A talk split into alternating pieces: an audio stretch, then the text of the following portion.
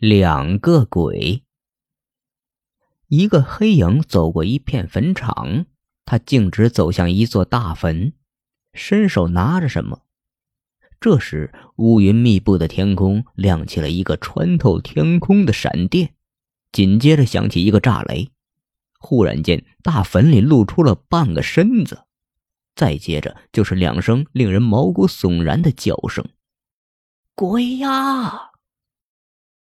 魏三拦住一辆的士，司机问他去哪里，他说去乡下赵家村。司机就一脸犹豫。魏三拍了拍口袋：“我给你加钱。”司机终于答应了。车拉着魏三往西而行。当车行驶到一个偏僻的小树林时，魏三说到地方了，司机就把车停住。魏三忽然从口袋中掏出一把手枪，指着司机：“激活，车钥匙给我，下车。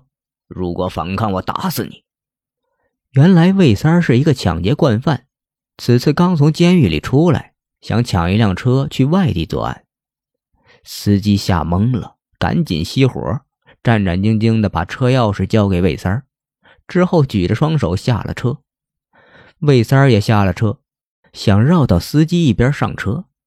这辆出租车是司机借了十几万买的，才开了几天。想着自己上有老下有小，自己的车被人抢走后，今后的日子可怎么过呀？这么一想，他的胆量增了几分。他趁魏三不注意，飞起一脚踢中魏三的腹部。公路这边有一条水渠，魏三猝不及防，一下子被踢进水渠中。司机赶紧上车，用备用的钥匙发动车子，猛一踩油门，绝尘而去。魏三好不容易从水渠中爬出来，因为怕司机报案，他赶紧钻进小树林，没命的逃去。小树林的尽头是一片坟场，魏三估计没事了，就停住了脚步。这时他才发现自己额头火辣辣的疼，同时一股热乎乎的东西往脸上流。他下意识的抹了一把，黏糊糊的，还有一股腥味儿可能是刚才钻小树林的时候，额头被树枝的枝丫划破了，黏糊糊的东西是血。这时，他看到附近有一座大坟，大坟边上有一棵小树，小树上面挂着一个什么东西，看形状像衣服。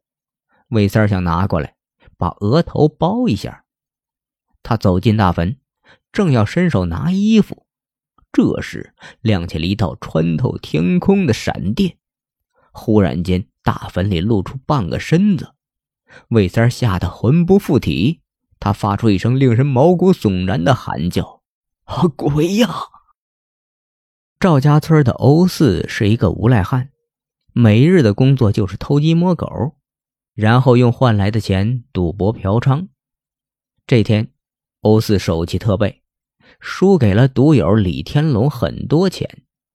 李天龙知道这家伙好赖账，第二天就拿着欠条逼着他还钱。欧四的几间破房早就在三年前还了赌债，现在还栖身在村头的破庙里，手头哪有钱？于是便求李天龙宽限他一段时间。李天龙半开玩笑半认真的说：“没钱，你可以去盗墓呀。村西不是有个大地主坟吗？大地主坟在赵家村的西南，是清朝末年村里一个大地主家的。”里边陪葬了很多东西，因为大地主家的后人人丁兴旺，没人敢打大地主坟的主意。眼下被逼急了，经李天龙一提醒，欧四就动了盗墓的念头。说干就干，白天欧四购置了尖头锨和镐头，晚上就去了大地主坟。晚上有些燥热，挖了一会儿，欧四汗流浃背，就把衬衫脱了下来。挂在坟前的一棵小树上，继续挖洞。一个小时后，欧四终于在大地主坟上挖出了一个能容两人进去的盗洞。盗洞尽头出现了青砖，说明下面就是墓室。想着里边的金银财宝，欧四激动不已。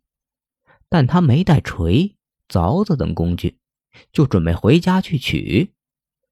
欧四刚钻出盗洞，就发现有个黑影正要拿他的衣服。这时乌云密布，天空亮起了一个穿透天空的闪电。欧四看到那个黑影满脸是血，恐怖极了。欧四吓得魂不附体，他发出一声令人毛骨悚然的喊叫：“鬼呀！”